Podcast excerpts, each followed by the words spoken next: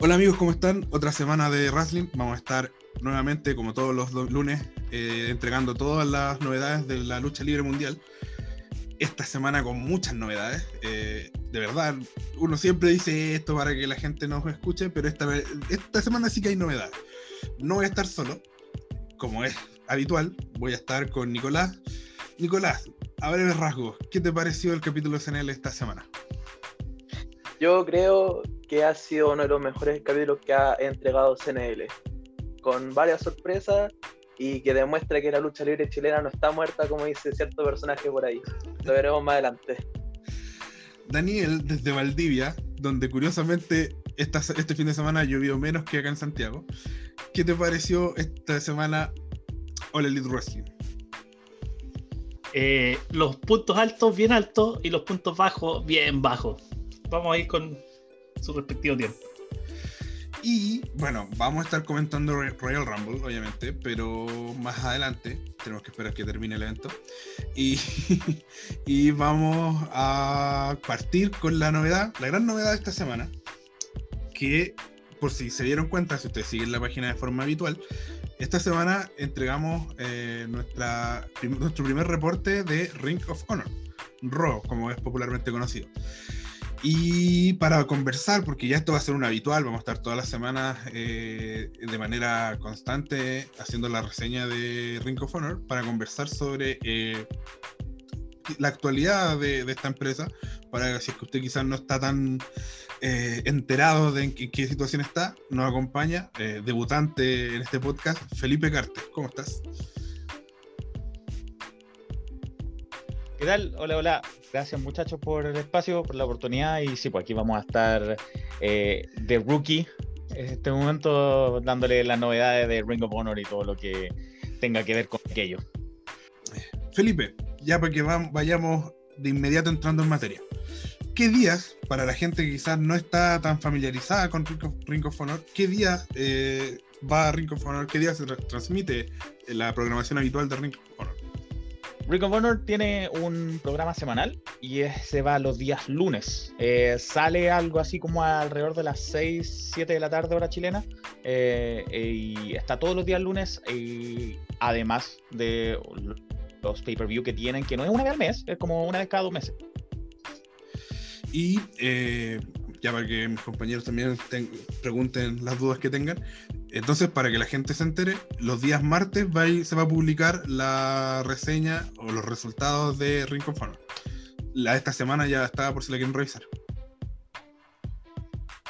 Eh, Felipe, hola. Sí. ¿Qué tal, Nico? Bienvenido al grupo. Em, la primera pregunta que yo te quería dar es: ¿quiénes son las caras visibles hoy en día en Ring of Honor? Porque por lo menos yo, por mi parte, dejé de ver Ring of Honor cuando Cody era campeón.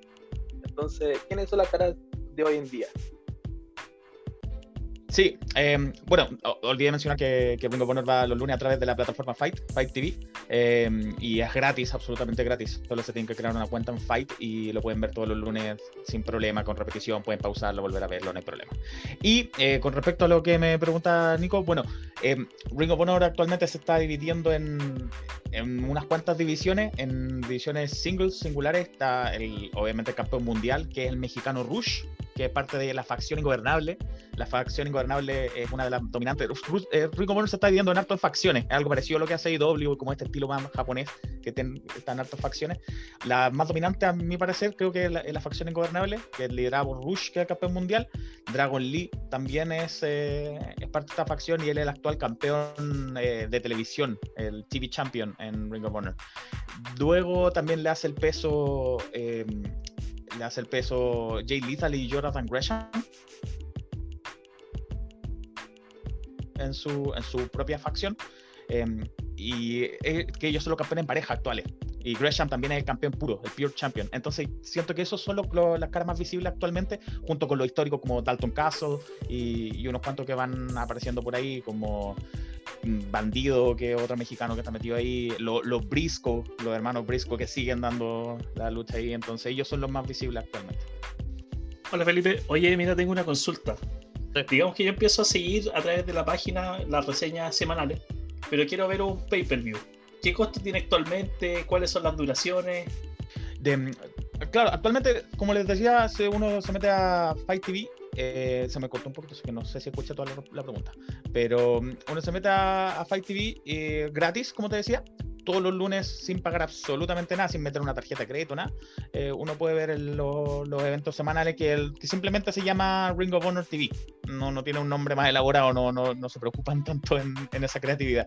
Eh, eh, sí, los pay-per-view son pagados eh, a través por lo menos de esta plataforma. Em, y como les decía, una vez cada dos meses, no es sagradamente cada mes. Eh, el último fue el del año en diciembre, entonces ahora en enero no tuvieron ninguno. Y esos van a costar alrededor de 20, 25 dólares eh, en, moneda gringa, por supuesto, dependiendo cómo esté el cambio. Pero ahí a través de, de Fight se hace y eso el costo, pero verlo semana a semana es gratis. Incluso en el YouTube oficial de Ring of Honor em, suben las luchas por separado. Si el capítulo anterior, por ejemplo, tuvo dos luchas solamente, eh, van a subir un clip de una lucha y un, clip de otra lucha por separado, pero la lucha entera. Entonces también esa otra opción de verlo. Pero sale más tarde, claro.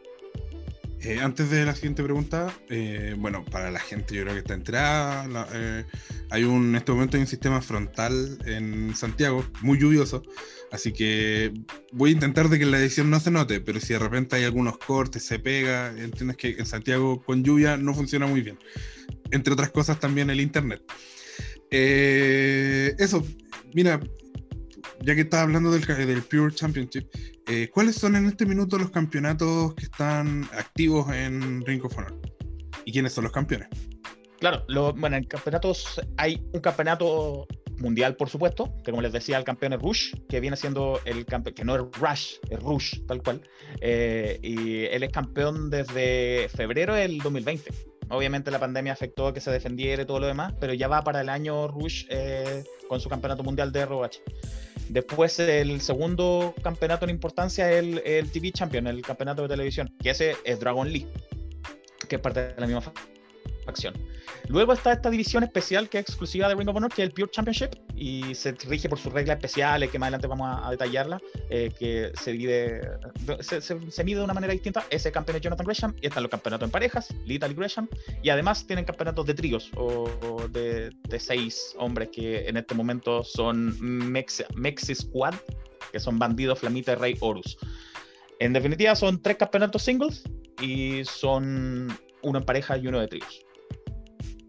Eh, Felipe, qué bueno que hayas tocado el tema del, Pure Championship, porque yo por lo menos estoy sumamente perdido con las reglas. ¿Cuáles son las reglas del Pure ah. Championship? Sí, mira, eh, no son tan simples de entender, pero cuando uno lo ve, lo entiende más. Eh, la explicación suena un poquito complicada, pero uno al verlo tiene mucho sentido básicamente son el espíritu de esto es que, sea la lucha más pura, que no hayan intervenciones, que, no haya descalificaciones. Entonces eh, siempre va a ser uno contra uno. Eh, nada de triple amenaza, nada de cuatro esquinas, nada de lucha en pareja, siempre uno contra uno. Em, cada luchador tiene derecho a tres eh, rope breaks o, romper la, la, llave agarrándose la cuerda tiene derecho a tres durante la lucha. Eh, y tiene un tiempo límite de 20 minutos que es súper estricto, porque cuando comienza la lucha, al tiro aparece un, reloj abajo, un contador de cuánto tiempo lleva. Y si la lucha llega a 20, se acaba y se acaba, y empate. Eh, pero durante esos 20 minutos, cada luchador tiene derecho a tres road break, como decía. Eh, si lo agotan los tres, después ya no, no puede zafarse de la, de la rendición o em, de los golpes que le estuvieran dando si es que está entre las cuerdas. Además de que cada uno tiene solamente derecho a un eh, golpe con el puño cerrado. Si da un golpe con el puño cerrado, el árbitro le advierte, y si da un segundo golpe con el puño cerrado, es de calificación automática. Incluso eh, Flip Gordon, en el capítulo de la semana anterior, no el de esta semana, eh, Flip Gordon en su lucha con Red Titus dio un golpe de puño el árbitro lo advirtió, le dijo que cuidado. Em, aún así, después de, anunciaron que él había sido calificado de la división entera. Entonces ya no puede formar parte de esa división por su comportamiento. Suena bastante detenido. Porque no se alinea con, con, el código de honor. Entonces como que igual buscan ser bien estrictos bastante entretenido. Yo creo que me voy a poner a ver Ring of solamente por esta división. No, sí, es muy entretenida esa división. De hecho, eso fue con lo que volvieron después de la pandemia. En la pandemia estuvieron parados eh, la gran parte del año y cuando regresaron a las grabaciones volvieron con el campeonato del Pure Championship, que, el campeón ya era Jonathan Gresham. El campeonato estuvo súper entretenido, siempre con esa regla. Eh, es raro porque uno lo ve en la pantalla y, sale el nombre de cada uno, de, de cada luchador, con el, con el cronómetro al medio y abajo salen como tres líneas blancas que se van gastando. Entonces uno pareciera que fueron round, pero no, son eso. Como que buscan más hacerlo parecido a un deporte real. Ya, mira, lo último ya para que pasemos a, lo que sucedió esta semana, ¿no es cierto? Eh, bueno, yo no, sido, no soy un seguidor eh, constante de Raw, pero hubo eh, eh, fases o épocas en las que lo vi mucho. Por ejemplo, me quedo mucho con la época de Samoa Joe con CM Punk, que tuvieron estas tres luchas muy, muy recordadas, ¿no es cierto? En su momento Kevin Steen, Kevin Owens, conocido hoy como Kevin Owens, Brian Danielson, conocido hoy como Daniel Bryan, y el último gran como momento que por lo menos yo seguí fue el reinado que fue muy largo, no recuerdo cuánto, de Jay Lethal. ¿No es cierto? Eh, pero para la gente que quizás siguió Raw y que después no dejó de verlo, ¿cuál crees tú que es el principal atractivo que tiene el Ring of Honor y la principal diferencia o que no te entregan las demás empresas para que quizás aquella persona que, oye, sí, yo me acuerdo de cuando veía Ring of Honor, hoy día diga, ¿sabes qué? Me voy a enganchar y voy a volver a verlo. Sí, como conversamos recién, para mí, eh, y suena súper atractivo, esta edición Pure es súper atractiva porque es exclusiva. ninguna otra compañía está haciendo esto. Entonces, es como en su momento TNA llegó a su, a su X Division, a su División X, como que oh, era la gran razón por, para ver TNA en ese momento, eh, que sigue existiendo, pero todos sabemos que no es lo mismo. Em, en este momento creo que la Pure Division es súper atractivo que tiene. Además de, de, cuando las fronteras están relativamente normales, eh, toda esta inclusión de mexicanos súper fuerte que tienen, Bandido, Flamita, eh, Rey Horus, eh, en fin, Rush, son la facción ingobernable en general, lo hace súper atractivo, se mezcla mucho con los con, lo, con los gringos. Pues los japoneses obviamente está más difícil que vuelvan, pero tienen Jay Little sigue ahí con la calidad de siempre. Jonathan Gresham ha sido una de las creaciones de Ring of Honor súper interesante. Eh, la división en pareja es súper entretenida. Hay, hay varios eh, eh, equipos muy interesantes y además que por motivos que desconozco, tienen Women of Honor, que son las mujeres que no aparecen en los programas semanales, motivos por los que desconozco por qué será, pero cuando, cuando estaban funcionando eran tenían un roster igual súper potente femenino. Actualmente no lo están haciendo, no lo sé por qué, pero fuera de eso, sí, la, división de los tríos también es muy entretenida, pero el, el, Pure Championship es una cosa muy, muy atractiva que de verdad ahí está el enganche. Y por eso decidieron volver con eso después de la pandemia, para enganchar a la gente a través de eso. Eh, los ingobernables son los mismos que de México, ¿no es cierto? Donde de hecho de ahí aparece Andrade sin alma, si no me equivoco, ¿no? Claro, antes en su comienzo eh, se llamaban Los Ingobernables simplemente, a seca. Eh, y esa, Los Ingobernables sigue estando en, en AAA o en CMLL. No, en AAA. En AAA siguen estando Los Ingobernables, por su lado. Que, pero esto, como se vinieron para Estados Unidos, tuvieron que modificar un poquito el nombre y son la facción ingobernable. Y, efectivamente de ahí salieron. Eh, eh, eh, como el spin-off de los ingobernables de allá, como también están los ingobernables de Japón con Naito. Bueno, aquí está la facción ingobernable que, que son. El líder es Rush, que formó, formó parte también Andrade en su momento, porque era. era ¿Cómo se llama? Dos, dos caras, se llama. la sombra, perdón. Las dos caras era Alberto del Río. la sombra, sí y está ellos son básicamente los mismos que salieron de, México, están ahora ahí y se llaman la facción ingobernable, hacen el mismo gesto con el puño y toda la cosa. Y, son rudos, son, son heel. Ya, mira, eh, voy a ser sincero, esta semana tenía toda la intención de, esta semana ver Raw para poder comentarla contigo. No pude, no me dio el tiempo. Pero me comprometo que la otra semana sí o sí veo el capítulo este lunes. Así que ahora trata más o menos en honor al tiempo, para que ya cerremos este primer bloque, darnos un pequeño resumen de qué vimos este lunes en Raw. Claro, em, les cuento entonces básicamente que todos los, eh, lunes, los, los, capítulos semanales, generalmente están mostrando dos luchas solamente meten harto eh, video como de historia para atrás, porque saben que la gente, la mayoría no lo sigue semana tras semana, entonces te muestran harta historia. Pero si nos vamos a lo principal, son dos luchas. Mm, la primera fue por, el, por esta edición, el Pure Championship, eh, y fue Josh Woods, que además, ah, vale, es válido recordar que las divisiones también tienen rankings, que está el campeón y hay cinco rankeados debajo del 1 al 5.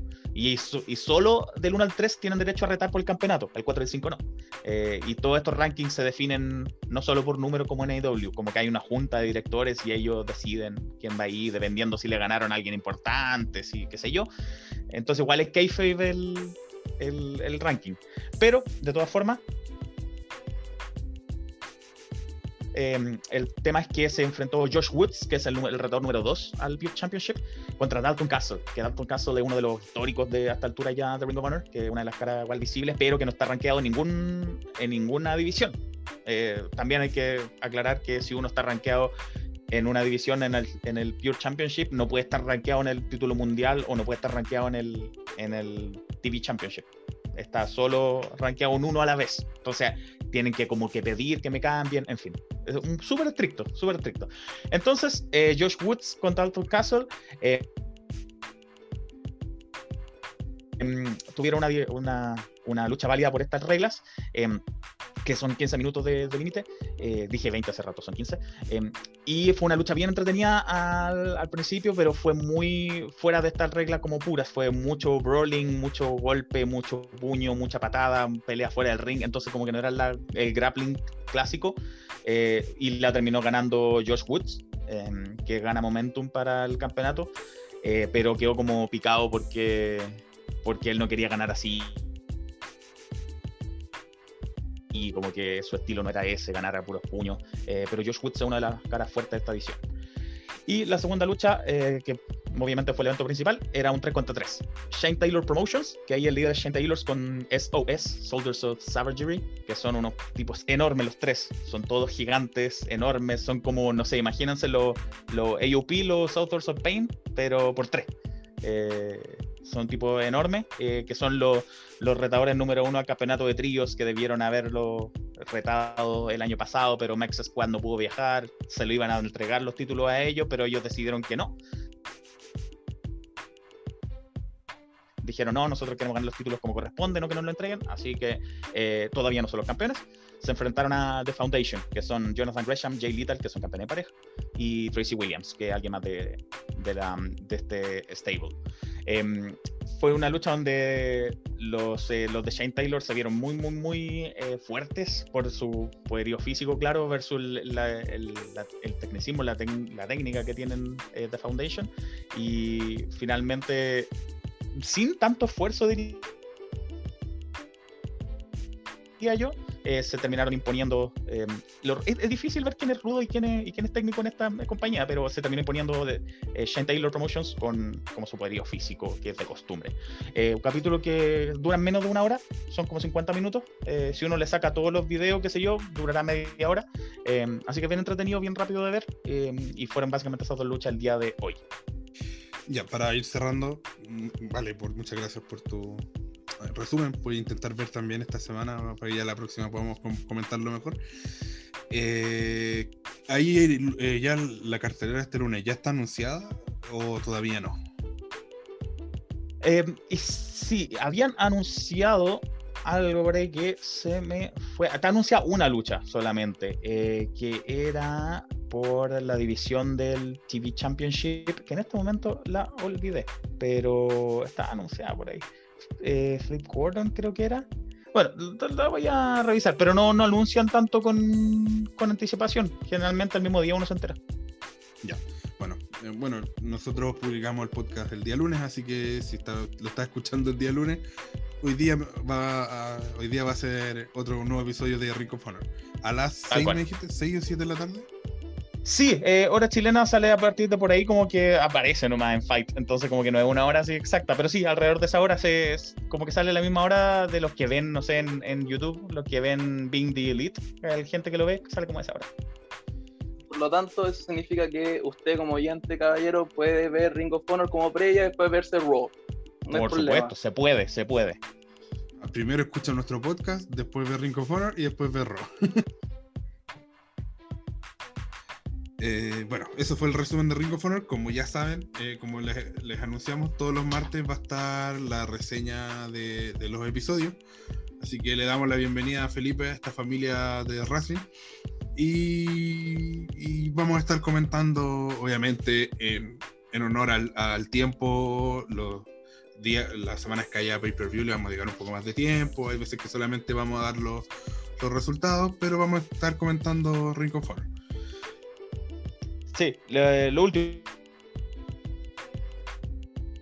El, el detalle, sí, y ahora ya, ya encontré lo, eh, lo que está anunciado para el próximo lunes, para, bueno, hoy, que hay una lucha por la división en parejas, eh, The Bouncers contra The OJ Key, que no son gente muy conocida, pero lo importante es que el evento principal se defiende el título Pure entre Jonathan Gresham y Joey Keys.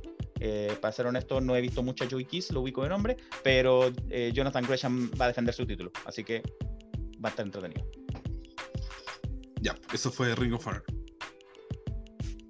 Seguimos con CNL, ¿no es cierto? Que tuvo esta semana un episodio bastante particular, ya lo adelanta- adelantaba Nico, que comenzó con una lucha entre Draco con el chamo de oro Axel Ochoa, que fue una lucha iniciada por un pequeño roce, algún choque de hombros que molestó por ahí en algún pasillo, no sé de dónde estarán grabando.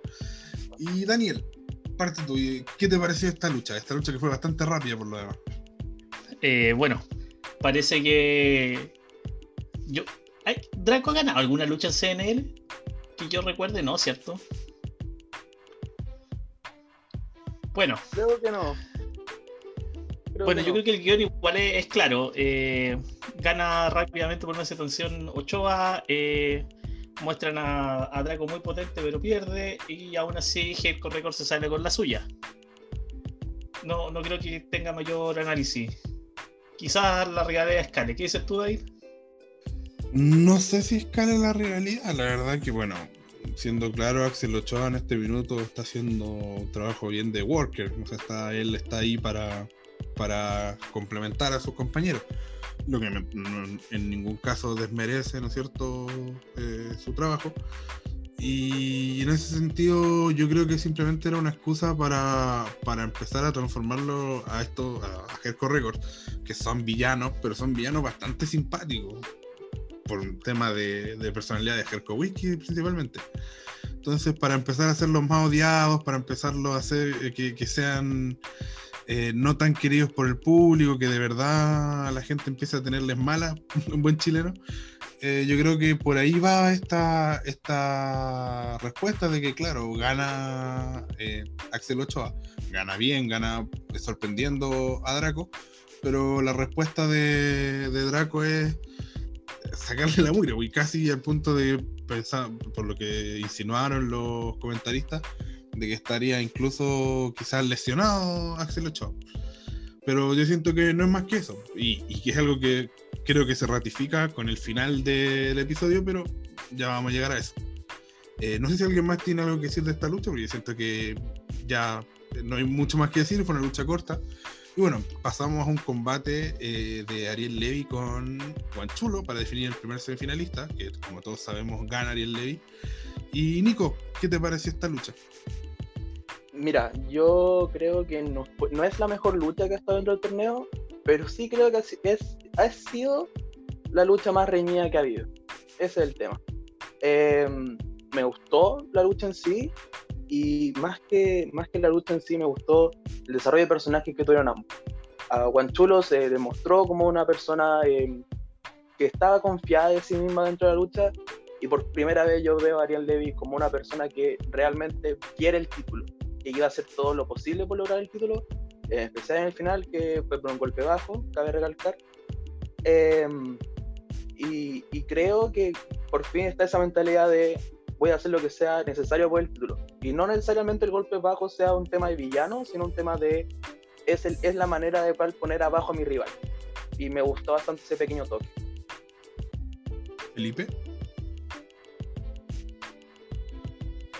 Em, sí, a mí también me pareció por lo menos una de las más entretenidas luchas del, torneo. Eh, sí, de nuevo, no sé si calificarla como la mejor, pero sí una de las más entretenidas. Eh, eh, fue una. Fue muy entretenido ver, se pasó rápido, no, no fue como uno mirar la hora y decía, hoy cuándo va a terminar, no, para nada, se pasó súper rápido, fue eh, muy entretenida a ver y la sorpresa posterior me pareció un muy buen toque. Eh, yo al menos no me lo esperaba, eh, fue súper inesperado lo que ocurrió después, entonces eso para mí fue el, punto alto de- del capítulo. Daniel, a ti, eh, ya con esta victoria de Levi, ¿tú crees que derechamente Ariel Levi va a pasar a la final? ¿O ves que por ahí Angel o Sobredosis pueden hacerle la pelea o Mella en, en su cometido? O sea, si tú me preguntas a mí eso, yo creo que está cantada la final desde el episodio anterior, el episodio 5, cuando vimos el, el intercambio de frases de Taylor con, con Levi. O sea, ya dijimos, si no tiene una rivalidad fuera del torneo, se van a tener que pillar en la final. Taylor pasó, pasó Levi, yo creo que, y, y no creo que la llave de esto es con, con Angel se uno de los finalistas.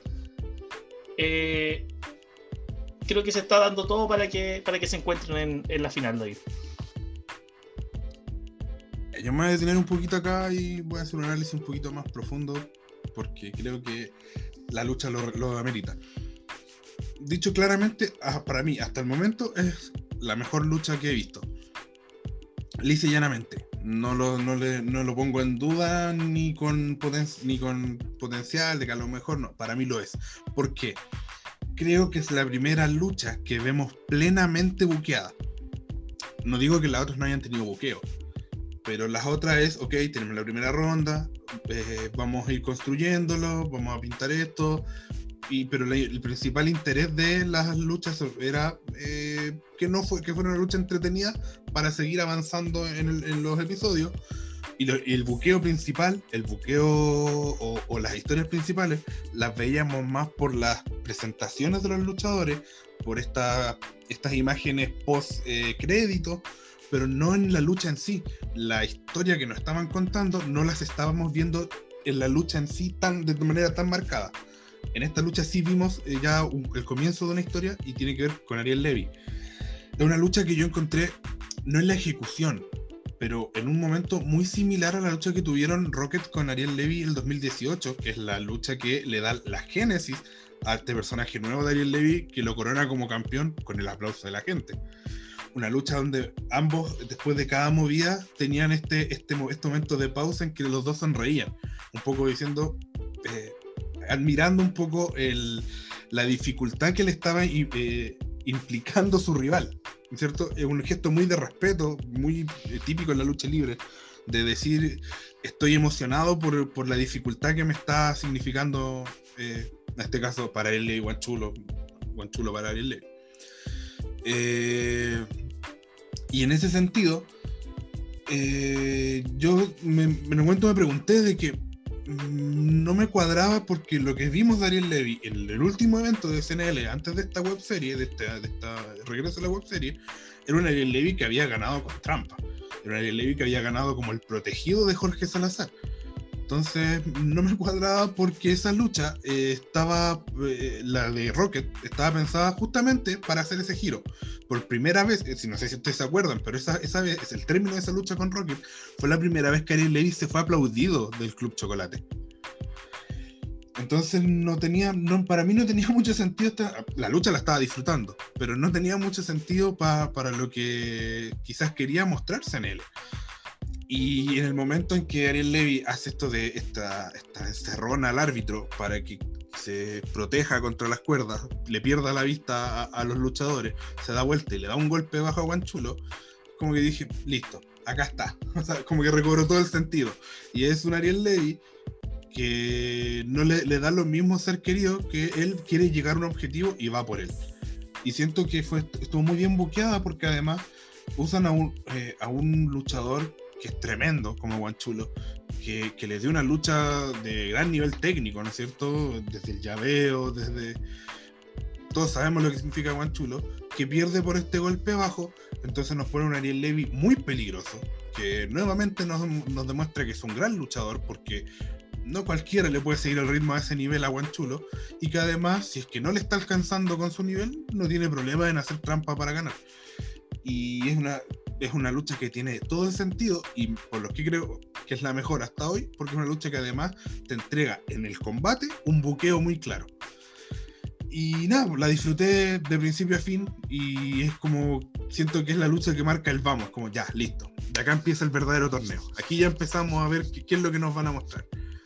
Y, y en ese sentido, eh, el capítulo creo que fue muy bueno por lo que pasó después que una vez que termina la lucha, que Guanchulo está ahí lamentándose, eh, adolorido obviamente, a nadie le gusta que le peguen en esa parte, eh, ingresa esto es aparece, yo siento que se usa por primera vez eh, de, tan buena manera las pantallas gigantes que tiene CNL, con un Jerko que le dice, ¿sabes qué? Acá seguimos siendo nosotros los que hacemos lo que, no, lo que queremos, así que ahora vaya a luchar con esto. Es.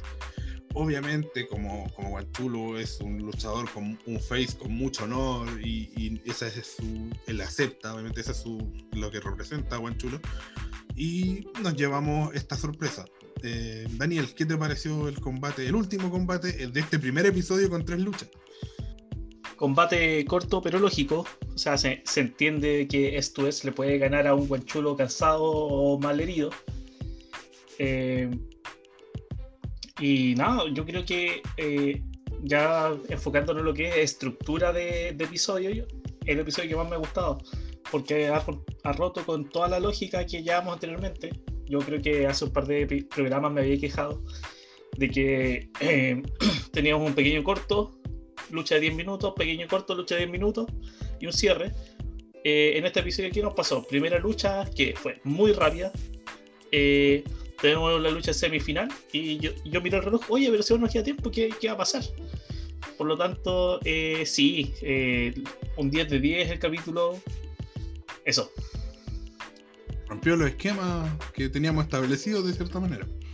Felipe, eh, ¿cómo ves que, cómo avisora esto para el futuro? Porque obviamente Guanchulo deja de ser el campeonato, perdón, deja de ser el campeón metropolitano. Tenemos a Jerko Record, lo que dije al principio cuando empezamos a comentar, reafirmando su posición de, de heel, de villanos, de ser muy odiado. Y, y, no sé, obviamente se presume una revancha, pero ¿para dónde crees tú que puede apuntar esta, esta, esta recuperación del campeonato de parte de Stues? Me parece, primero que todo, también eh, repetir que me parece, por lo inesperado de lo hecho, me parece entretenidísimo, una muy buena decisión de, parte de CNL eh, poner esta, este elemento de inesperado, de sorpresa. Em, ¿Qué puede significar eh, para Estues que siguen carrera Estues en el, en el torneo? Eso es importante, que, que no, hay que ver qué, qué, pasa ahí con, con su lucha eh, que todavía tiene pendiente. Entonces, mm, siento que Erco Whiskey, Erco Records va a ser, eh, va a ser una fuerza bien importante dentro de la compañía. Van a elevar bastante al nuevo campeón metropolitano. Eh, Draco, si bien no ganó con, con, el chamo de oro, de todas formas se vio, se vio fuerte, como siempre, imponente. Entonces siento que Erco Records en general va a ser una buena fuerza dentro de la compañía, más aún cuando pueda volver Whisky, eh, van a ser de temer. Eh, ahora mismo él estando de la distancia ya está haciendo de la suya, entonces van a ser de temer cuando vuelvan los tres juntos, van a ser una fuerza de temer. ¿Y qué va a pasar con Guanchulo? Yo creo que es la gran pregunta, como cuál va a ser lo próximo para, para Guanchulo. Em, y entre paréntesis, sí, también siento yo eh, eh, destacar el, el, el, trabajo de los comentaristas. Siento que hicieron muy buen trabajo en la lucha de Levi con Guanchulo de, de decirnos que era un choque de estilos, que Guanchulo tiene este estilo de japonés, de oriental, mientras que Levi tiene el estilo más americano de, de, de, no ser tan técnico, pero sí recurrir a todos los recursos. Y los comentaristas hicieron un papel súper importante en ese sentido y las felicitaciones para ellos también. Y no solo en eso, ojo que eh, a mí me encanta eh, algo que una vez dijo Mac, eh, Felipe Maqueira, ¿no es cierto? el jugador estrella de Racing que lamentablemente no, ya no es parte, está en otros menesteres. Pero cuando él decía que él le gustaba escuchar la lucha libre en el idioma origen en Estados Unidos, porque en el fondo escuchar a, a los comentaristas en inglés era escuchar lo que Vince quería que tú escucharas. Y en ese sentido, eh, cuando los comentaristas recalcan el, oye, pero ¿qué pasa? ¿Por qué Jerko hace esto? ¿Por qué esto es, consigue esta oportunidad? No que con el capital las cosas van a ser distintas. Eh, es porque algo, es un mensaje que, que, que la gente de CNL quiere que escuche. Porque evidentemente eh, había como mucho, siento que la parte de la gente había como muy buena banda con el capital, cuando en rigor el, lo que debe, lo que hablábamos siempre acá, que se supone que el capital en rigor son villanos, o sea, son hombres de negocios despiadados. Y siento que ahí vamos a empezar a tener ese giro de que parece que no son tan buenos como ellos dicen ser. Y obviamente en, ese, en, ese, en eso eh, los comentaristas están jugando un papel súper importante. Y qué bueno que lo destaques porque siento que hay mucho chaqueteo con, con, los dos chicos, ¿no es cierto? Bueno, eh, hay una entrevista en X que la puedes ver en, en nuestro, la pueden ver en nuestro sitio, donde él hace eh, esto un, eh, profundiza en esto. Y está bien, pueden tener sus falencias, están aprendiendo, pero tampoco, obviamente, no vamos a tener a Mauro Ranalo comentando el, acontecer de CNL. Y yo, sinceramente, prefiero a estos dos chicos que, no sé, que, una voz más actuada, ¿no es cierto?, imitando como, como comentaristas gringos. Y yo creo que han mejorado mucho. Y la verdad, yo por mi parte, eh, siento que hacen un muy buen trabajo para ir cerrando esto, eh, tuvimos un, eh, escena final, ¿no es cierto?, del capital en alguna parte del sector oriente, ¿no es cierto?, eh, mirando Santiago y les aparece un, un mensaje en su celular que dice voy en camino. Y este mensaje era nada más y nada menos que de Rocket. Nicolás, ¿qué te parece a ti esto? ¿Para dónde crees que apunta esto? ¿Y, tú crees que definitivamente es, Rocket, aquel como infiltrado que, del que se hablaba en algún minuto de parte del capital? Eh, mira, yo creo que no es el infiltrado, pero algo que yo vengo diciendo desde el episodio 1 es que la capital tiene sus favoritos. Que la capital va a hacer alianzas con ciertos luchadores. Él. El capital, el capital. el capital. La capital es Santiago. Em, y, sinceramente, con Roque, del cual después en primera ronda, no me molestaría para nada que sea una pequeña alianza con, el capital. Quién sabe, quizás le regala una lucha titular para algún, algún campeonato, quizás por Metropolitano, quizás lo incluyen al final del, campeonato, del campeonato mundial pero sinceramente una pequeña alianza, me gustaría ver ese, esa, ese juego de, de así como el capital, como la autoridad, junto a ciertos luchadores que los tenga ahí como favorito. Daniel. Bueno, tampoco creo que sea el prospecto del el capital, dado que en su minuto eh, el capital indicó que su prospecto estaba avanzando en el torneo también. Por lo tanto, yo no creo que sea Rocket específicamente. Sí creo que vamos a tener nuevamente Rocket en algún episodio y con una historia con, en este caso, esta autoridad. Ahora, eh, super off topic. A mí me dejó una duda el, mensaje, el WhatsApp de, Rocket. ¿Rocket lo habrá mandado por teléfono? ¿O tiene Bluetooth incorporado? A mí lo que me llama la atención es que Rocket eh, ha sido por lejos por lejos y por muchos años el luchador insignia de SNL.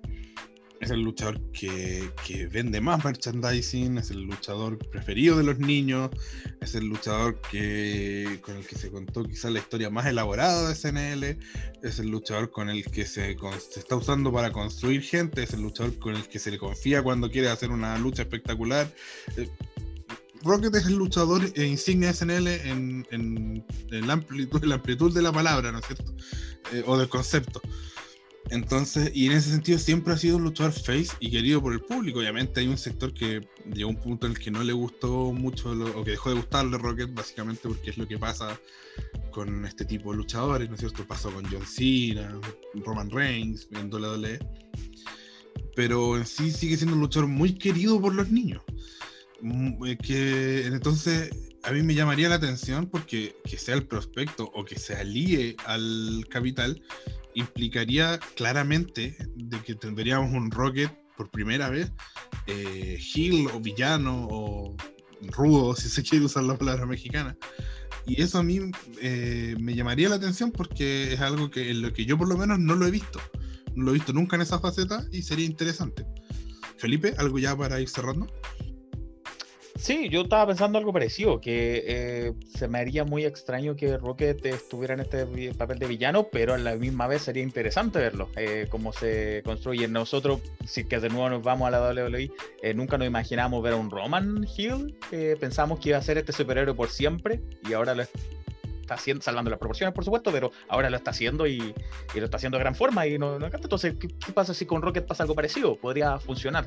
Eh, y en ese caso, habría que elevar entonces un técnico, un favorito nuevo.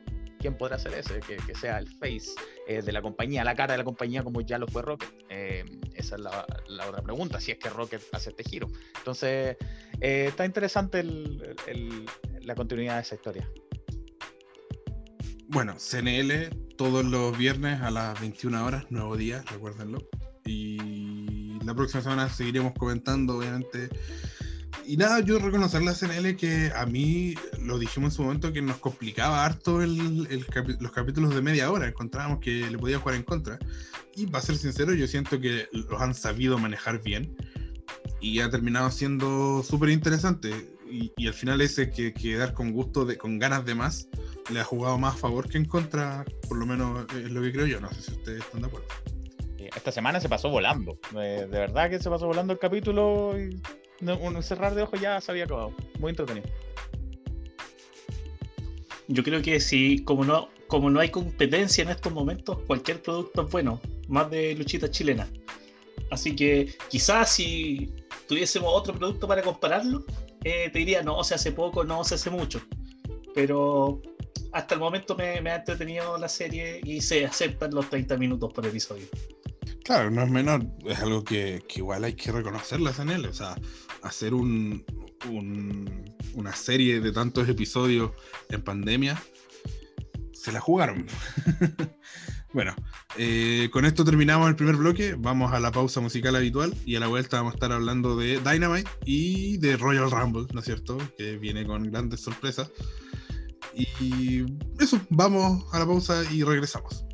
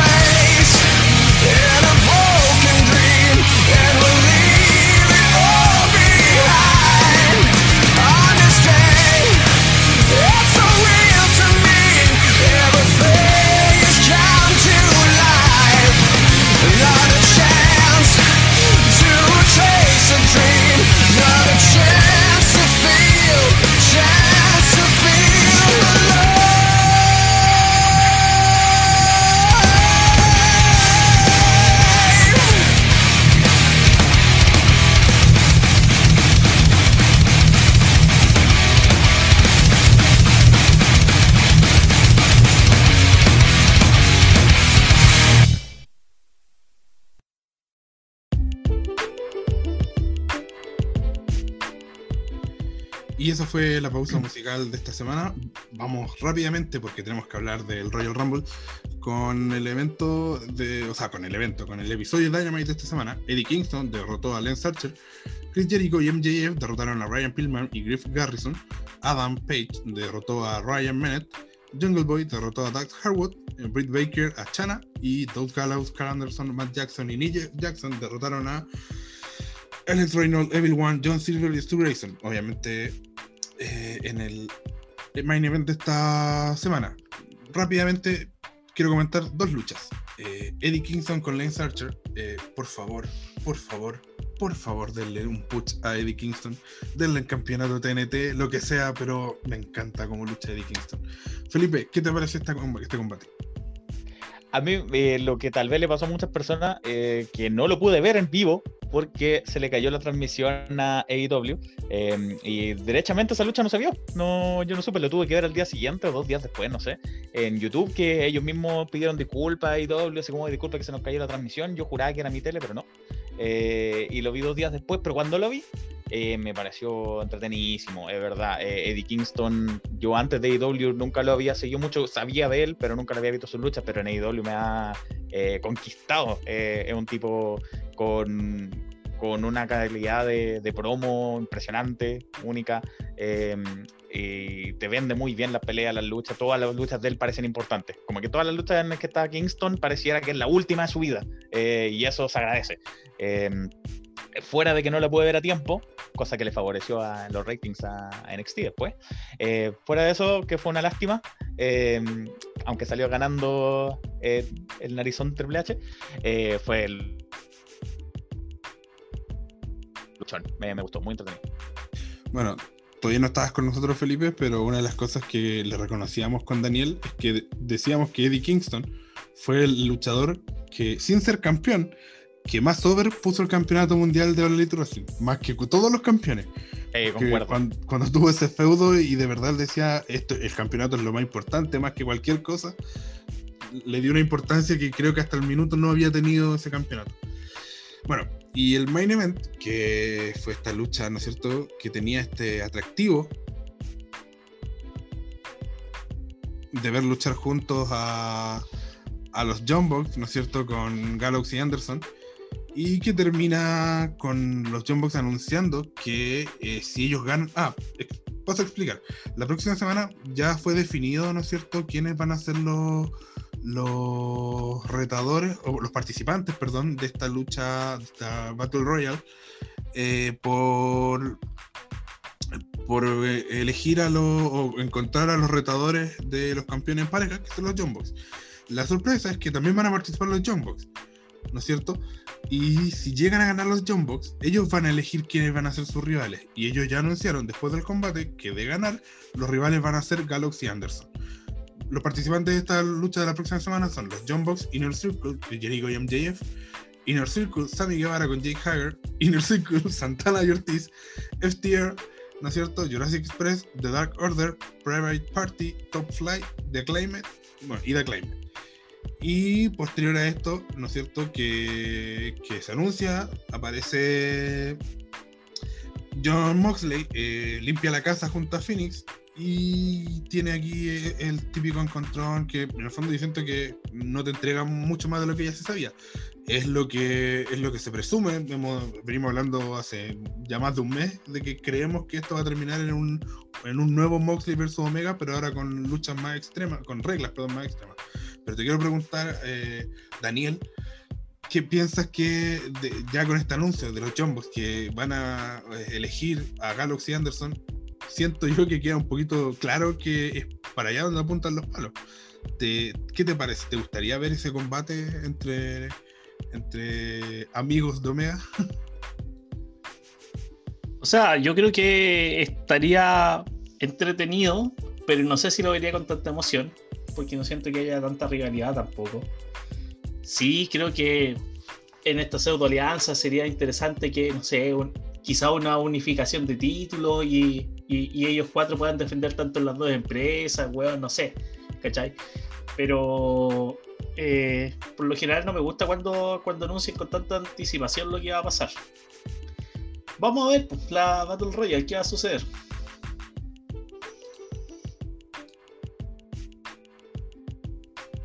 Felipe, ¿algo ya para que decir de esto y en general de este episodio de Dynamite?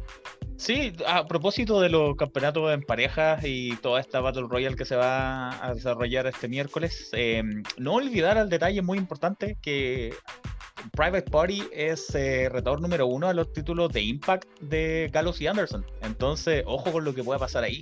Ojo con que Private Party que están recibiendo un push bien importante con Matt Hardy, que Matt Hardy como su negrero, así como su manager que, que les corta todo. Eh, ojo con lo que puede pasar con Private Party y el campeonato de Impact.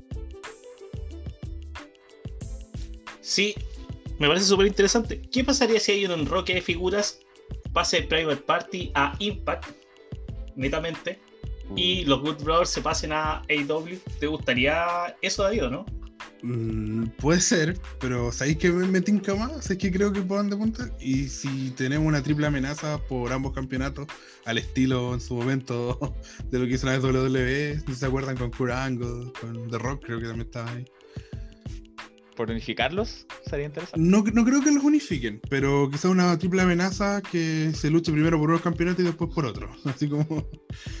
Pero no sé, bueno, lo vamos a ver durante la semana qué es lo que pasa. Yo creo que el tema, eh, la gran duda de esto, obviamente de lo que dice Daniel, que también me parece muy atractivo, es saber cuánto va a durar esta alianza, porque si tenemos un enroque de campeones, si esto va a ser pa- pa- por un mes, no tiene mucho sentido.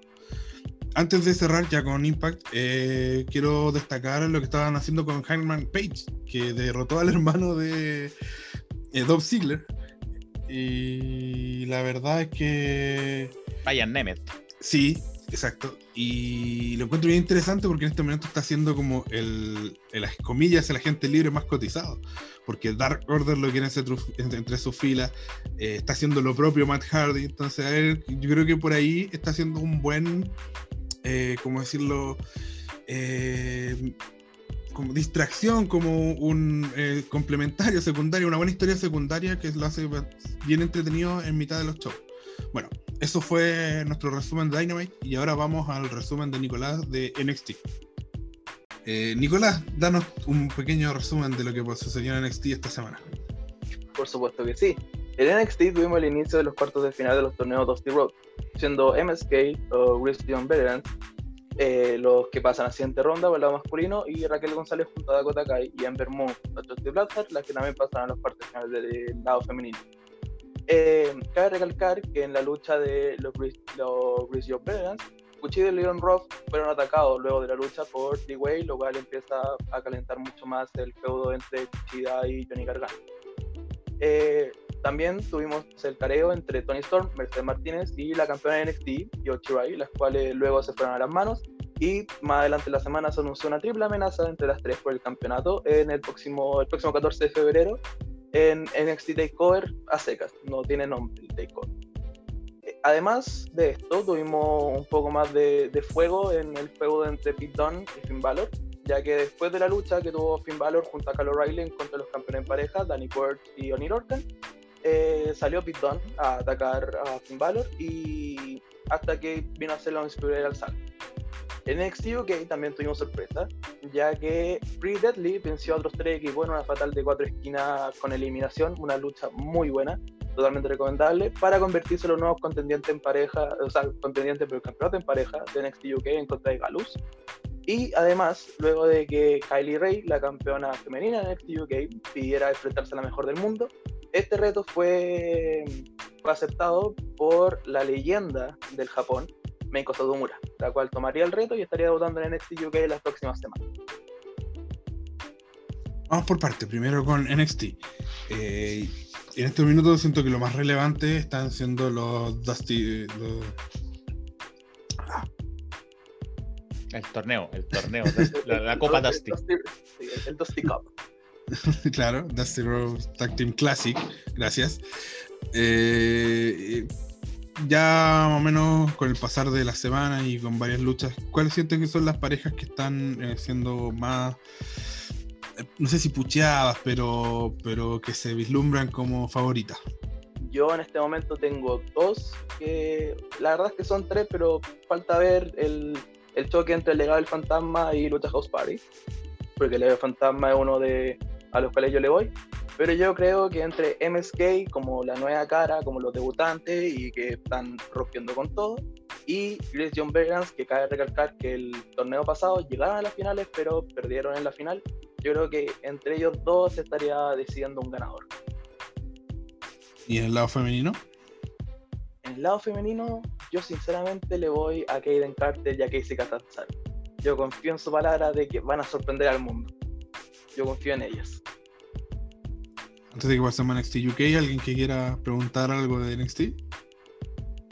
¿No? Ya, vamos a lo más importante que ha pasado en la lucha libre mundial esta semana. Meiko Satomura en NXT UK. Wow. Eh, bueno, como un fan, me, declaro fan de Meiko Satomura. Yo creo que ya lo han notado en nuestros comentarios.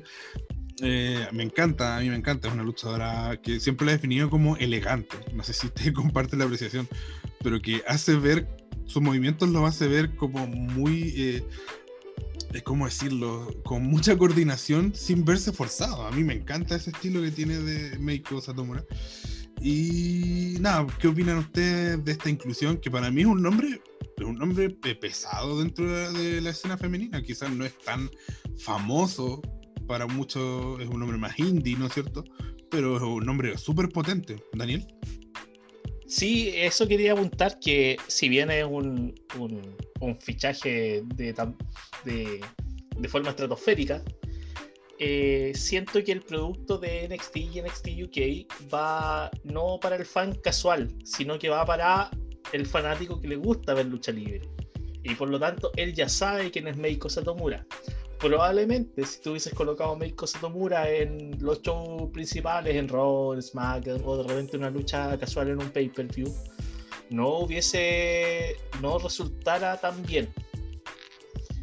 Ahora, eh, por lo que dice la contratación, Meiko Satomura entra como luchadora y como entrenadora de NXT UK Así que yo creo que ese centro de entrenamiento va a estar bendito por mucho, mucho, mucho tiempo. Bueno, yo creo que el branding, por decirlo de una manera, el branding NXT, la marca NXT, siempre en WWE apuntó al fan de indie, ¿no es cierto? desde un punto de vista visual, ¿no es cierto? En Full Sail, cuando NXT estaba en Full Sail, eh, era lo que, lo que se apuntaba mucho con la, visual de, de, NXT, era una visual muy de show, eh, ¿no es cierto?, independiente. Eh, en ese sentido, quizás es, es, lo que yo creo que le ha costado más a NXT que el último tiempo, que, que ha perdido ese sentido como de, de lucha indie, ¿no es cierto? y no ha logrado adaptarse a hacer un show televisivo como siento que sí ha podido Dynamite, que, que no, fue, no fue la noche a la mañana, no comenzó así, eh, fue un proceso.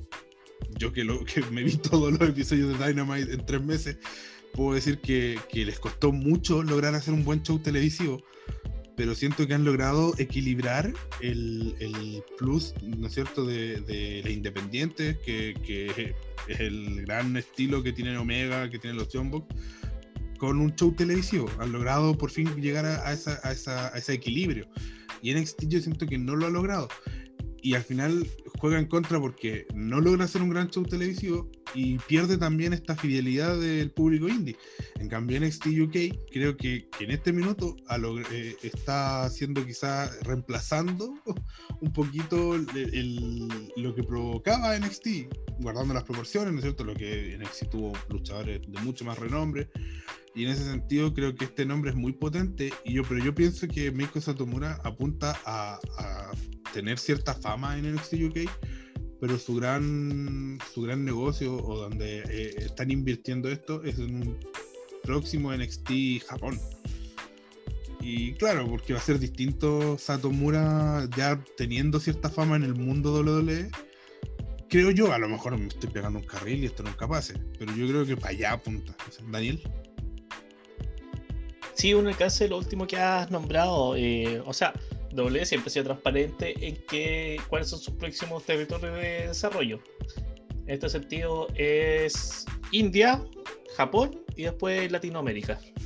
Y eso no, no es que lo han desmentido, no, nunca ha sido, pero sí reconocen que por el tema de la pandemia está todo en, en stand-by. Ahora, eh, lo que no le ha resultado a W en estos momentos en lo que es Japón es una compra de una empresa para ya poder instalarse de forma física, pero, pero sí tienen las intenciones y tienen todo el plan para, para eh, dejar inmerso NXT en el país del sol naciente. Bueno, eso, solamente que yo por mi parte estoy muy emocionado, quiero ver esa lucha. Y Nico, tú que, eres quien cubre NXT UK, dinos tu apreciación, ¿qué, qué, qué piensas de esto? ¿Para dónde crees que apunta?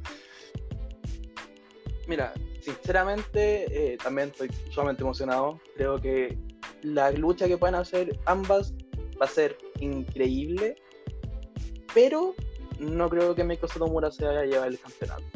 Yo creo que esto va a seguir puchando a Kylie Ray su reinado hasta que creen también a otra luchadora creíble dentro de la marca para quitárselo.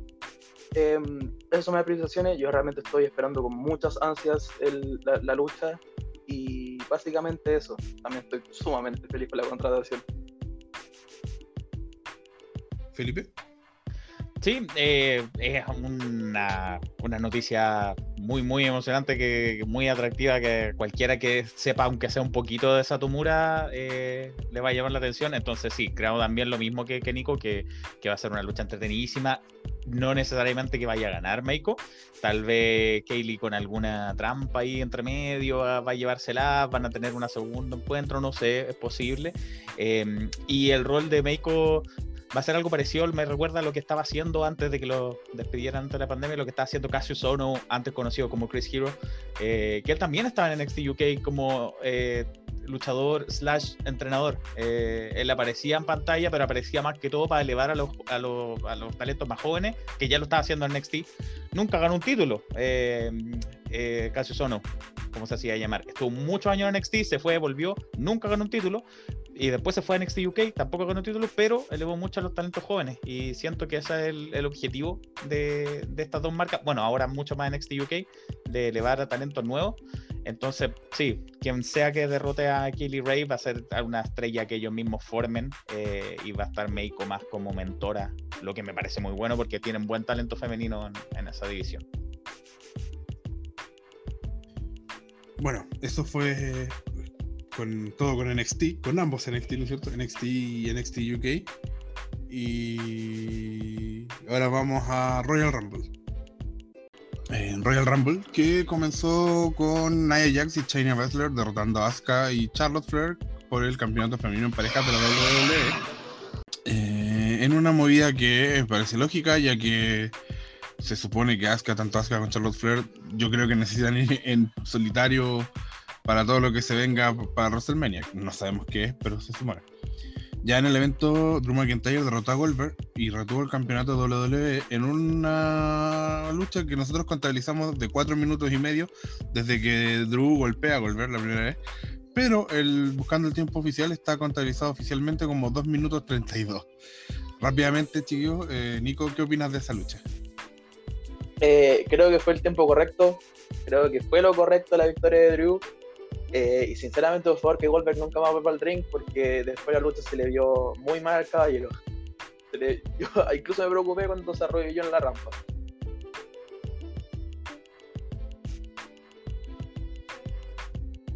Jorge.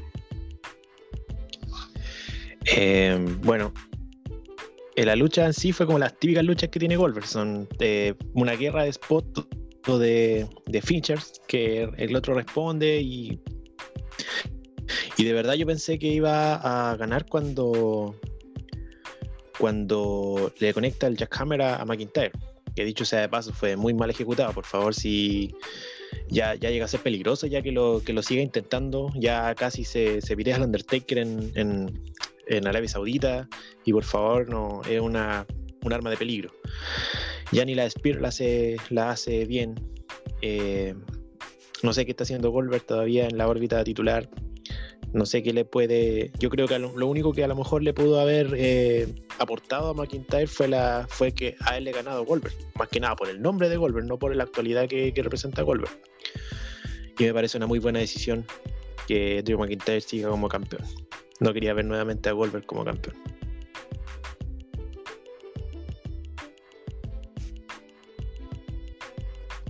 Sí, bueno, una lucha que no, como lucha, no, no tiene mucho análisis, la verdad. Y solamente rescatar lo positivo de que siento que están construyendo bien a McIntyre como estrella. Eh, venció a, ¿no es cierto? a Brock Lesnar y ahora a Goldberg, que a pesar de que evidentemente no está para luchar, eh, es considerado todavía como una estrella, por, por- al menos por la gente de WWE, no sé si por la, la- la gente estadounidense, que por ejemplo igual hay que entender que la gente de Estados Unidos es media especial, por ejemplo a ellos les gusta mucho Naomi, vaya uno a saber por qué, entonces a lo mejor Goldberg sí les gusta, no lo sé, lo ignoro. Pero sí es Goldberg, o sea, tiene un nombre y, eh, y yo siento que esto igual eh, aporta un pequeño grano de arena a la construcción de Drew McIntyre como estrella, porque creo que tiene pasta de estrella y para allá están apuntando. Y el hecho de que, para el, obviamente, para el público más casual, que Drew McIntyre venza a Goldberg es un punto importante.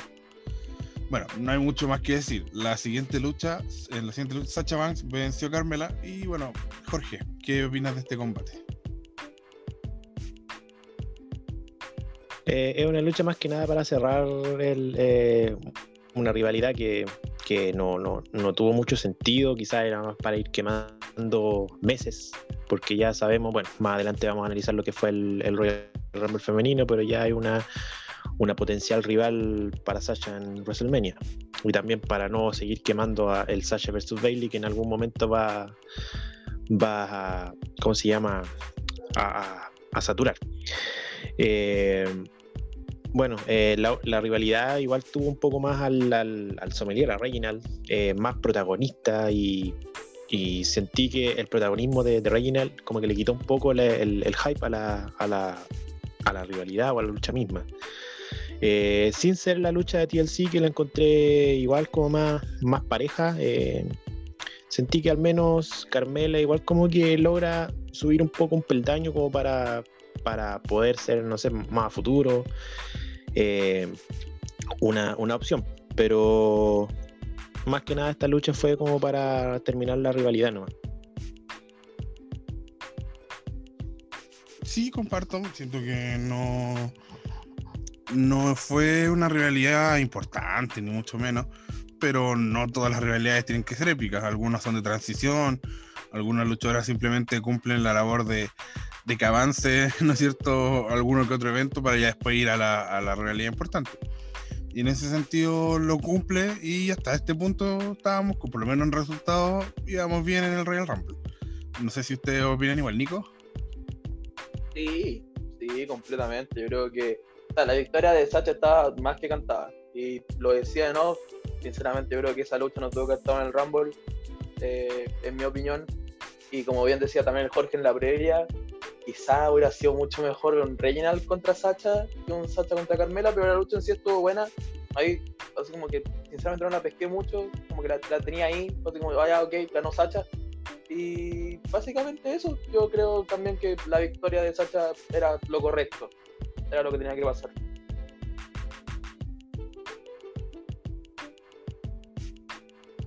Bueno, ya yendo al siguiente, a la siguiente lucha. Eh, bueno, el Royal Rumble femenino.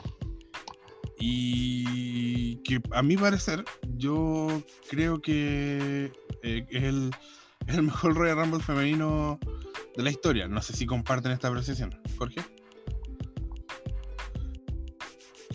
En cuanto a la ganadora, que por primera vez es una, una luchadora que, que va en ascenso, ¿no? las últimas tres ediciones la ganaron luchadoras consagradas. Eh, la forma en cómo se dio el final, la, la, imagen que daban las tres eh, peleando esta lucha, eh, y más todo lo que son un par de cosas que también sucedieron durante el desarrollo de la lucha, eh, me da la impresión de que sí, estoy, estoy de acuerdo contigo con que esta fue eh, la, la lucha más la mejor lucha en cuanto a términos a, emotivos, a términos de emociones y, y, todo lo que, lo que involucró la, sobre todo la parte final. Quizás por ahí le pelea lo de la Becky con, con Charlotte en el 2019, pero era igual algo predecible respecto a lo que se dio en el, en el, en el Rumble femenino. Nico. Eh, yo sinceramente, más que el Royal Rumble en sí, creo que es el mejor final de un Rumble femenino que hayamos visto. Eso es. Em, porque al final, las últimas tres tenía las dos favoritas del público, en este caso Rhea Ripley y Bianca Belair, y tienes a la que es la favorita de la compañía, a los ojos del fanático. Tienes a lo que yo, yo a mí me gusta comprar a Charlotte un poco con lo que era Roman Reigns. Así como, ya, le van a dar ganar el título de nuevo. Ya, sí, obvio que Charlotte va a ganar, si es Charlotte. Y que sea la primera eliminada de esas tres, deja esta, este 50-50, este 50-50 de, uh, ¿quién puede ganar? ¿Quién puede ganar? Al final gana Bianca, eh, creo que es la mejor opción, aunque yo le iba a Ria, sinceramente me hubiera gustado ver a Ria Ripley contra Asuka, sigo diciéndolo.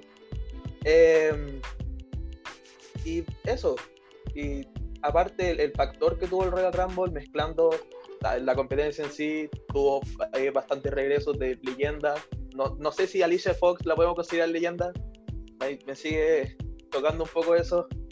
Y algo que me sorprendió fue la presencia de varias mujeres de NXT, incluso a Santana Garrett, que en, el show de NXT nunca la vemos.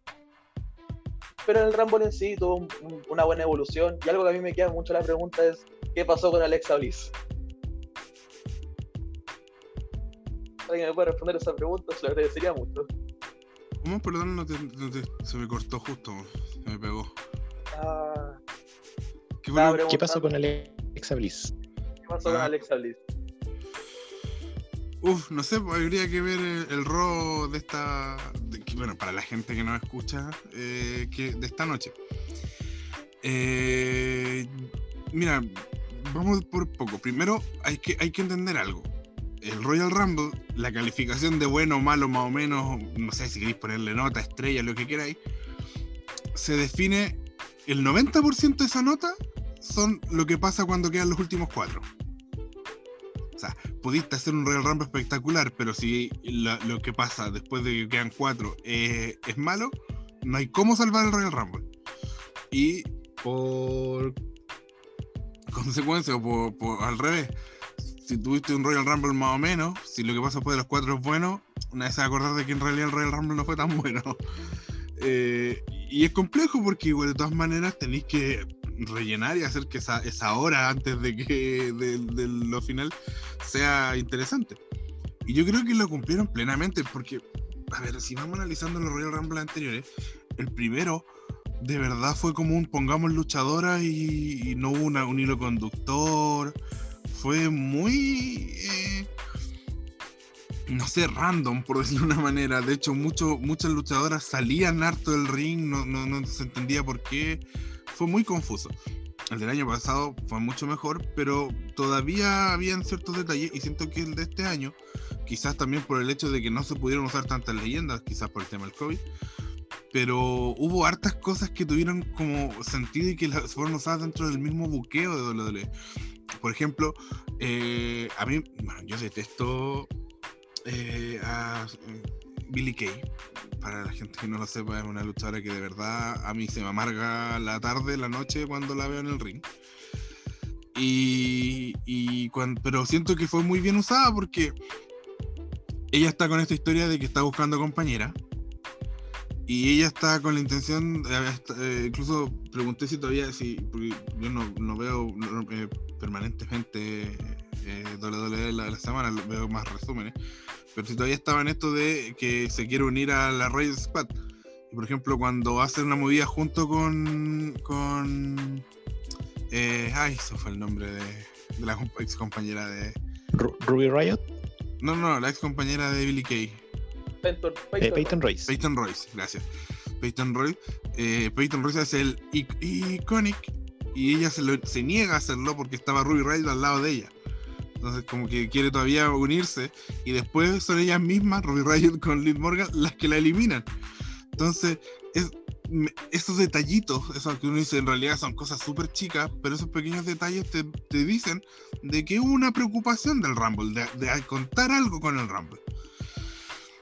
Y en ese sentido, siento que el final fue notable, porque eh, quedamos con, eh, siempre hay un punto en el Rumble, es algo muy clásico, muy pocos Rumble no lo tienen, en el que cuando ya se dan cuenta que están ahí en la fase final, cuando quedan poco, de repente se hace cuando quedan cuatro, a veces se hace cuando quedan tres, en este caso se dice cuando quedan tres, cuando ya quedan eh, Rhea Ripley, Charlotte y Bianca Belair, tienen esto de que se miran con cara de uff, como que esas miradas como de eh, estamos ahora, o sea, estoy ahí, estoy a punto de, estamos en la recta final. Y ahí es donde empieza quizás la lucha, comillas, en serio, ¿ya? Donde ya sacaban, sacaban los segmentos graciosos, sacaban todo, todo lo que, el relleno de un Rumble. Y en ese minuto yo siento que WWE lo hizo muy bien. ¿Por qué?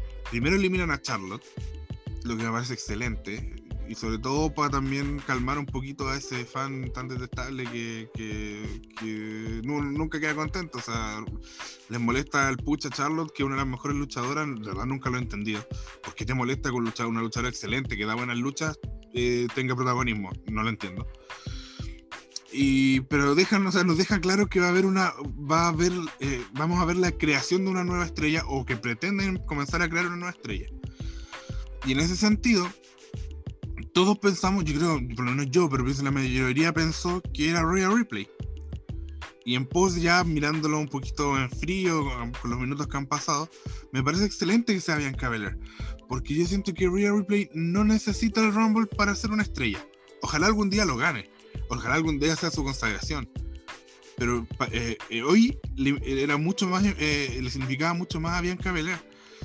Y, y además que si yo creo que, que van a continuar, es lo que no estoy seguro, es lo que creo, pero con el feudo entre Charlotte y, y Rhea Ripley, quizá una revancha, y en ese sentido tiene más sentido si es que no es titular o no, o no necesita ser titular. Y, lo encontré genial, encontré que lo hicieron muy bien y me parece que Bianca Belair lo merecía, que es una luchadora muy entretenida, es una luchadora muy atlética y que además da luchas entretenidas. Y tiene un spot eh, original que es cuando golpea con su con, su trenza. Entonces, genial. O sea, yo creo que hace tiempo no teníamos una, una estrella emergente. Ya a nivel que se pusiera al nivel de las de las de las estrellas, de las luchadoras de la primera generación de NXT. Y, y creo que me encanta ver a Bianca que se esté transformando en una. Y, y algo que me- le- leí un comentario en Twitter, no recuerdo quién lo hizo, pero yo siempre me acuerdo de una persona que eh, me dijo, que es una persona que, que hace lucha libre, o sea, no, no que hace en el ring, sino que buquea, que está dentro del mundo de la lucha libre, que me dijo, como, me dijo como consejo, me dijo, los fans pueden tener su opinión y es respetable que tengan su opinión, pero si tú te quieres dedicar a comentar lucha libre, no puedes pensar como fans. El fan siempre piensa que eh, eh, tiene que eh, estar todo al servicio de ellos. Y leí el comentario de que, que bueno lo que hicieron con Rhea, porque eh, la comienzan a, revivir después de que la enterraran en el, el WrestleMania pasado. Es como, ¿cómo perder con Charlotte significa que te entierran? O sea, no, no tienen. Yo de verdad me, me- me molestan esos comentarios porque siento como. Yo, bueno, Nico lo puede decir mejor que yo porque es el que ve NXT semana a semana.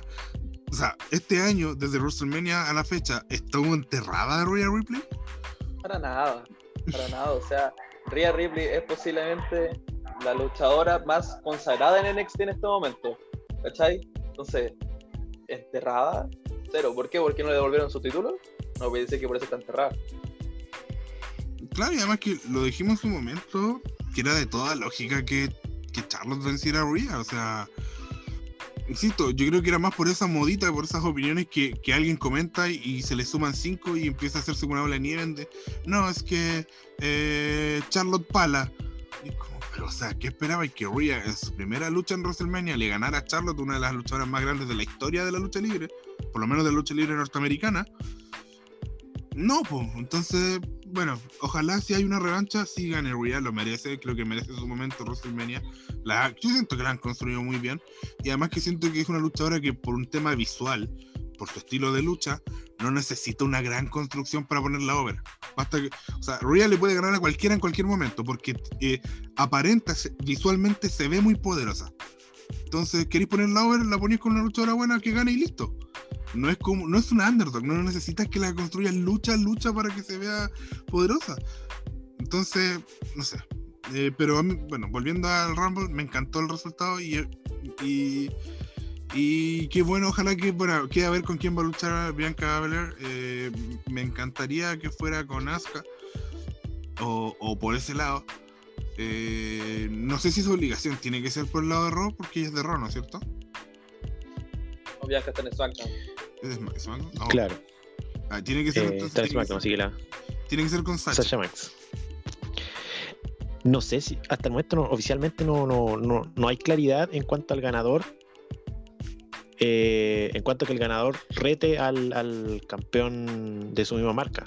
Uno puede tomar, por ejemplo, lo que pasó con Drew McIntyre en el año pasado, cuando en el Raw siguiente declaró que iba por el campeonato de WWE. O sea, Ah. si hay una declaración de por medio, quiere decir que a lo mejor no es eh, excluyente que, que el ganador tenga que ir eh, específicamente por, por su Claro, Porque los por comentarios, su marca. en los comentarios Bueno, tampoco sí. escuché en ninguno de los dos, eh, en ninguna de las dos victorias escuché, oh, veremos un, ¿me entienden? Eh, Bianca con. Sacha. no, no claro, sé. eh, po- bueno, podemos bueno, tomar que- como ejemplo eh, la victoria de Charlotte, que fue por NXT. claro. Bueno, bueno, bueno, lo vamos a tener con más claridad hoy día en, en Raw.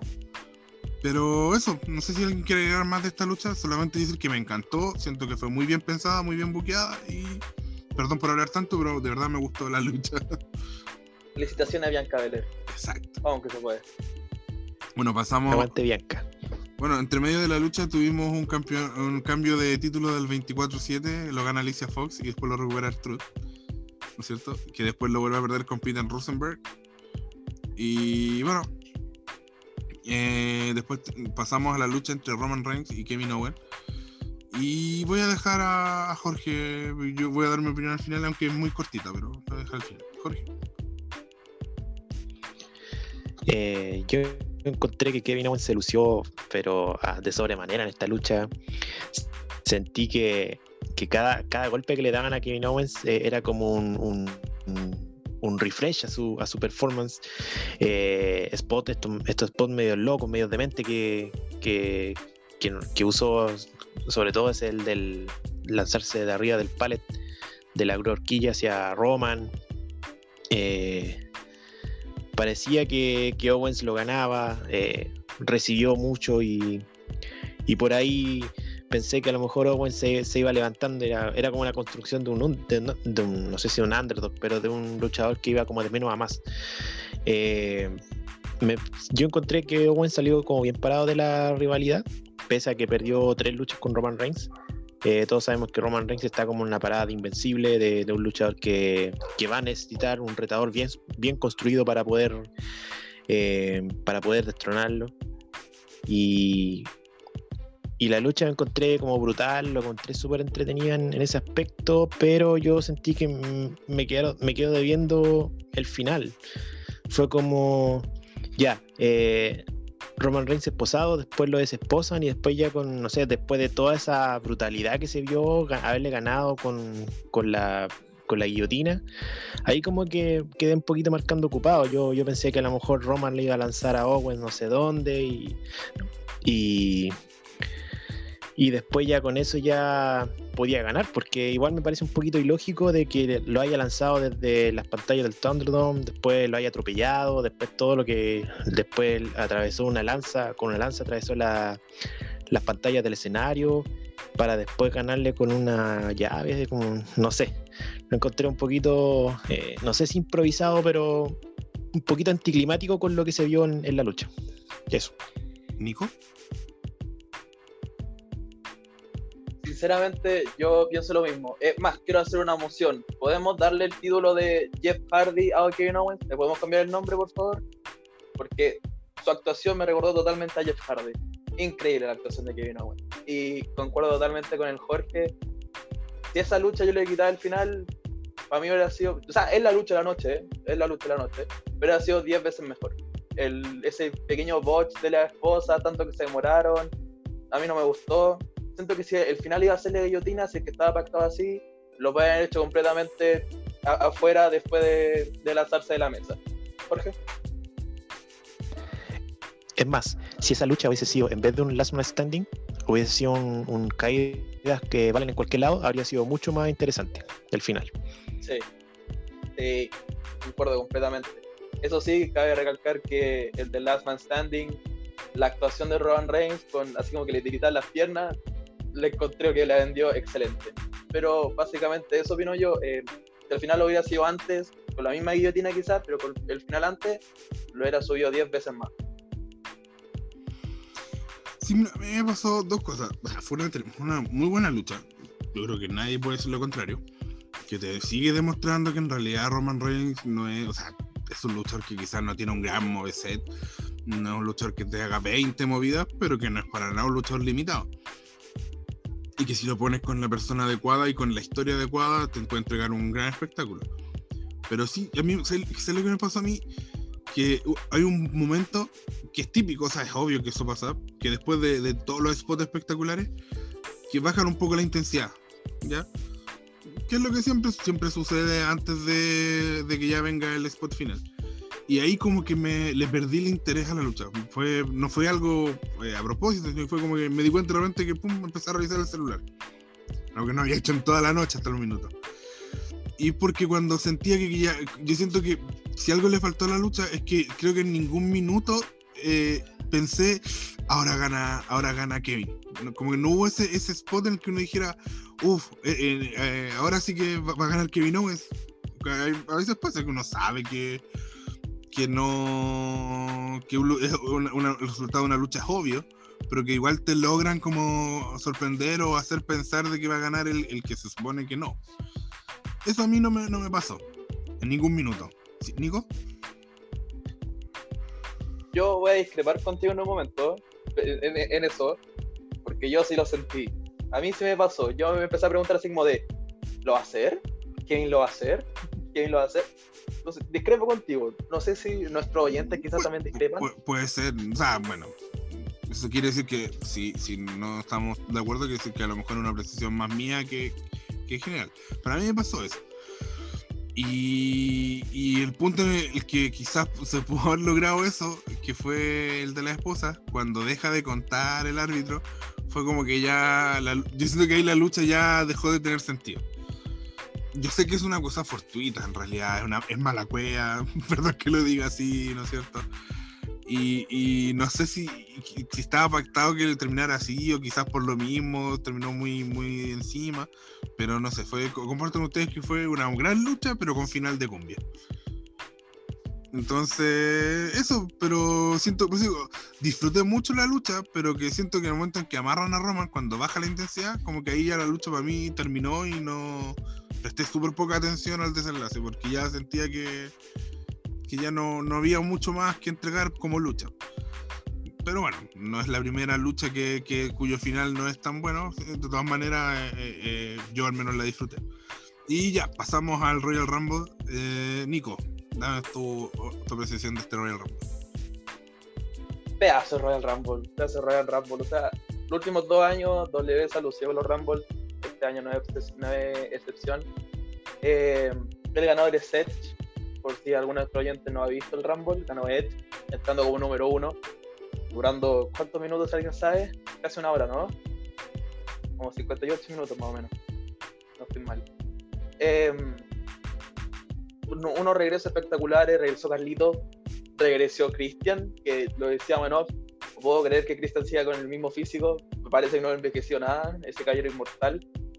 Eh, eso sí me hubiera gustado por parte mía, quizás eh, mente de fanático, me hubiera gustado más presencia de NXT, sinceramente. Ah, eh, básicamente eso, a mí me encantó el Rumble y siento que es un muy buen ganador, por más que yo le hubiera ido a Brian. Jorge. Sí, efectivamente. Eh, el hecho de que haya ganado Edge, como que uno se replantea varias cosas respecto a, lo que sigue para la carrera de Edge. Yo siento que va a ser, obviamente, su. No sé si su último WrestleMania, pero a lo mejor, pero sí su, a lo mejor puede tener una, una última corrida como campeón. Eh, tratar de buscar ese retiro que él merece, un retiro en, el ring, con, con, con historias, con luchas que, que valgan la pena. eh, y no un retiro con un retiro por, por razones médicas. Concuerdo con Nico cuando dice que faltaron más gente de NXT, pero yo siento que eh, yo siento que, que Damien Priest igual como que re- representó bien al, al- al luchador de la marca ese entonces, porque con el tamaño que tiene resultó cre- creíble, por ejemplo, que eliminara a Kane, que eliminara eh, a varios más. Cre- creo que Damien Priest es uno de los que más eliminaciones tuvo en este Royal Rumble, que tampoco fueron marcas tan, tan altas, creo que fueron cuatro, creo que fueron los, los máximos. Eh, punto aparte también, un poco llamativo también y que pasó un poquito a lo mejor desapercibido fue que Homos lanzó, eh, eliminó a Biggie y después lo atacó afuera. No sé si eso después eh, producirá algún, algún tipo de rivalidad, no sé, o el debut de Homos como luchador, por ejemplo, en WrestleMania, no sé. Eh, igual hay que ponerle un poquito de, de ojo a, a- a- a- esa torre nigeriana. Que, que aparte, Eh, cabe, recalcar, cabe recalcar que aparte de pelear con Biggie, hizo dos eliminaciones. Hay que decirlo, sin estar en la lucha. Un grande homos. Claro, también eliminó a Rey Mysterio cuando le bloqueó el 619 a, a AJ Styles y lo, sacó del ring. Eh, sí, yo sentí que no hubo mucho relleno. Yo no sentí tanto relleno. De repente hay, hay, hay lugares como espacios vacíos en los Royal Rumble donde hay mucho relleno y que se siente sobre todo en, las primeras, en los primeros minutos, cuando hay muy pocos. Eh, no sé, pues llegan, ponte tú, llega un cuarto, llega el número 4, que es un, relleno y lo echan al tiro, como que ese tipo de cosas como que ralentiza un poco el desarrollo del, del Rumble. Y no lo sentí en este en esta versión. Por ejemplo, no sé, pues Jeff Hardy cre- creo que fue como el 6 o 7 y fue el primero en ser eliminado cuando ya habían como 6 antes. Eso, igual como que aporta un poco más al desarrollo de la lucha y le da un poco un dinamismo que, que, que se pierde cuando, sobre todo cuando en los primeros lugares van entrando eh, luchadores de, de Jovers o, o Low Carter. David.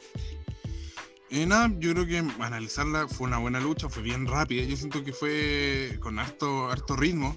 Me, lo, me imagino también por un tema de para cuidar a, a Edge, ¿no es cierto? Ya que iba a estar toda la lucha. Y nada, yo siento que, que esto va a ser como la, el, el last.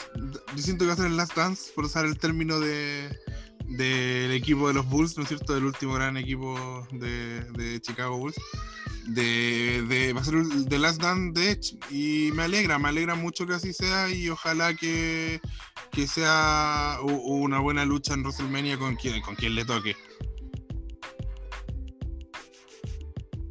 ¿Puedo hacer un, un último alcance? Eh, esto de, de- de la, de que el 1 y el 2 ingresaran, tuvieran como su rivalidad aparte y terminar el Royal Rumble me recuerda mucho a las batallas reales de CNL. Concuerdo. Sí, Concuerdo fue- completamente. Sí, con Un la- recurso usado dos años con la de- TNL. Claro. Eh, eso también, pues, eh, destacar también lo que pasó con Randy Orton también.